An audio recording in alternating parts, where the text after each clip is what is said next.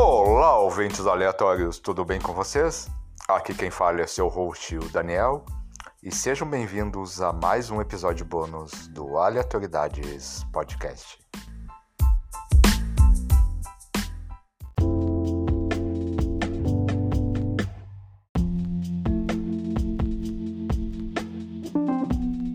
Hoje esse episódio será curtinho, como geralmente são os episódios bônus. Eu darei duas dicas de animes excelentes, diferentes em si, mas que garanto que vale a pena seu tempo.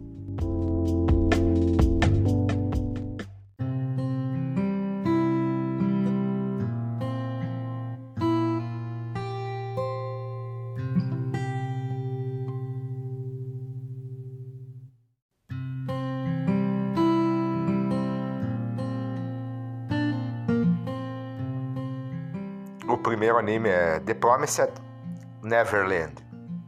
E ele é um anime incrível e realmente merece o sucesso que ele teve.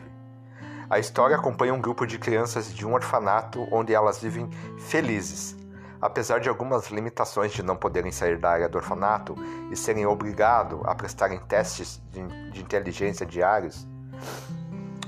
Em determinado momento, dois dos protagonistas saem da área permitida em volta do orfanato e acabam descobrindo algo assustador. A partir daí, eles começam a bolar um plano para fugir daquele local com seus amigos o mais rápido possível. Só que quanto mais descobrem sobre o local, mais impossível isso parece. Quando o autor entrega o maior twist da série no começo, eu fiquei em dúvida o quanto a sanidade dele. Mas não é que ele consegue te manter cada vez mais interessado, mesmo depois disso? Eu não vou dar spoiler, ok?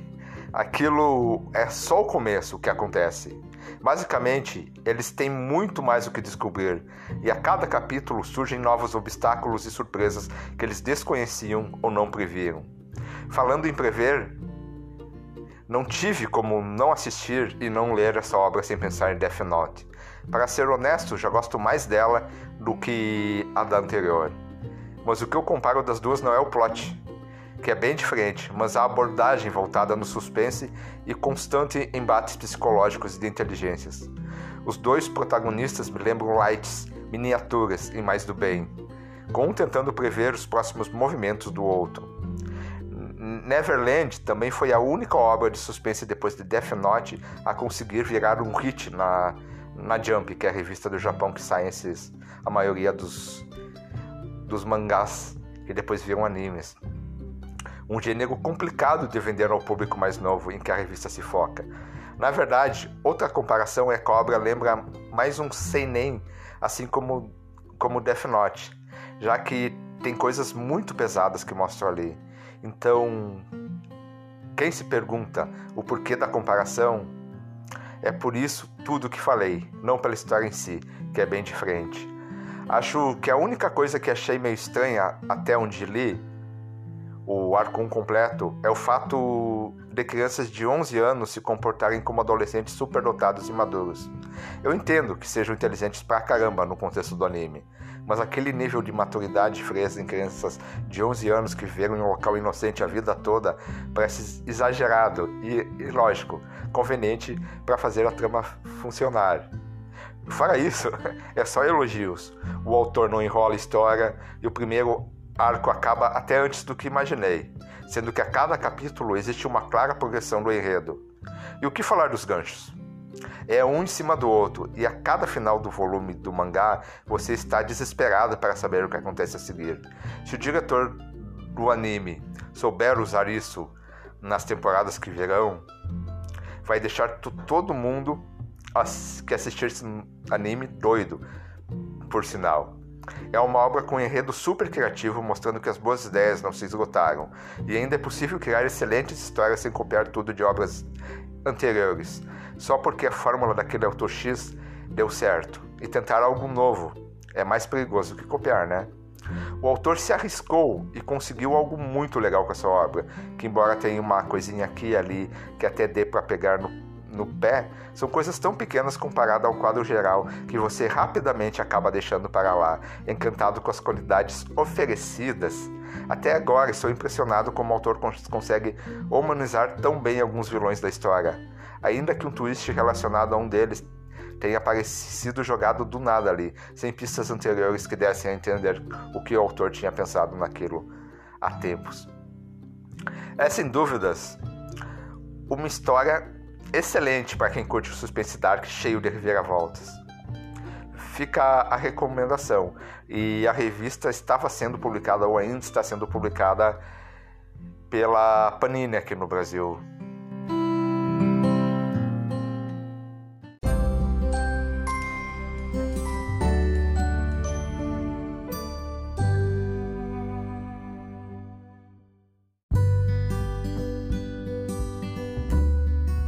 O segundo anime que eu vou indicar é o Mob Psycho 100, que é do mesmo autor de One Punch Man e tão sem noção quanto.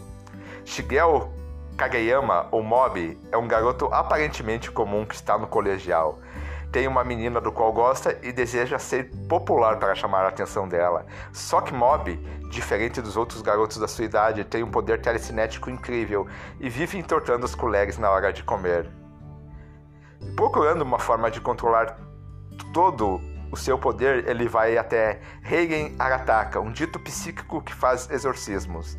Mob é contratado para trabalhar com Reigen e passa a chamá-lo de sensei, e assim pegam trabalhos de exorcismos onde Mob praticamente trabalha sozinho, sem perceber que seu mestre é uma farsa. O enredo inicial do anime é este com Mob trabalhando para Hagen e dura alguns episódios, mas depois surgem outros personagens que dão uma reviravolta na trama e mudam o estilo do anime, que passa a ter batalhas incríveis com o personagem. Mob é um típico personagem de One, o mesmo autor de One, Put, de One Punchman, Punchman, desculpa. Assim como Saitama, ele sabe de suas habilidades, mas não liga muito para elas. E tem uma aparência extremamente comum. A diferença entre Mob e Saitama é que o primeiro, talvez pelo fato de ainda ser um adolescente, não é capaz de controlar muito bem seus poderes. Ele é levado pela emoção e quando chega ao seu 100%, se torna extremamente poderoso e perigoso. Diferente de One Punch Man, que conta a quarta incrível do Murata, Mob Psycho 100 é totalmente feito pelo One. Então o traço é bem tosco e todos os personagens têm os mesmos olhos e expressões. Se todos fossem carecas, seriam praticamente a mesma pessoa. Só que isso não atrapalha o anime, pode até contribuir visto o clima de comédia. Se você está cansado do shounen de superpoderes e seus clichês, clichês Mob Psycho 100 é uma ótima pedida, já que ele tira sarro e foge desse formato de anime.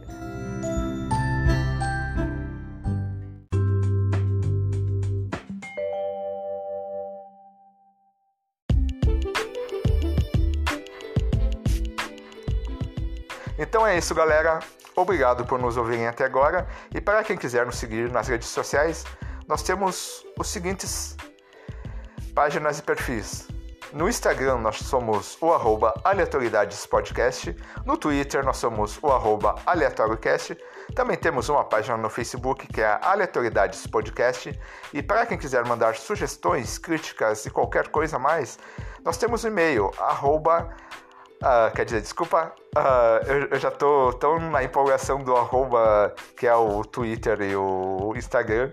Bom, vamos, o e-mail é aleatoriedadespod.gmail.com Repetindo, aleatoriedadespod com demudo, arroba gmail.com e por favor, assine nosso feed, siga no Spotify, no Castbox, no Google Podcasts, no Apple Podcasts ou qualquer plataforma de podcast preferida sua, ok? Isso ajuda o podcast a aparecer para novas pessoas e a crescer cada vez mais.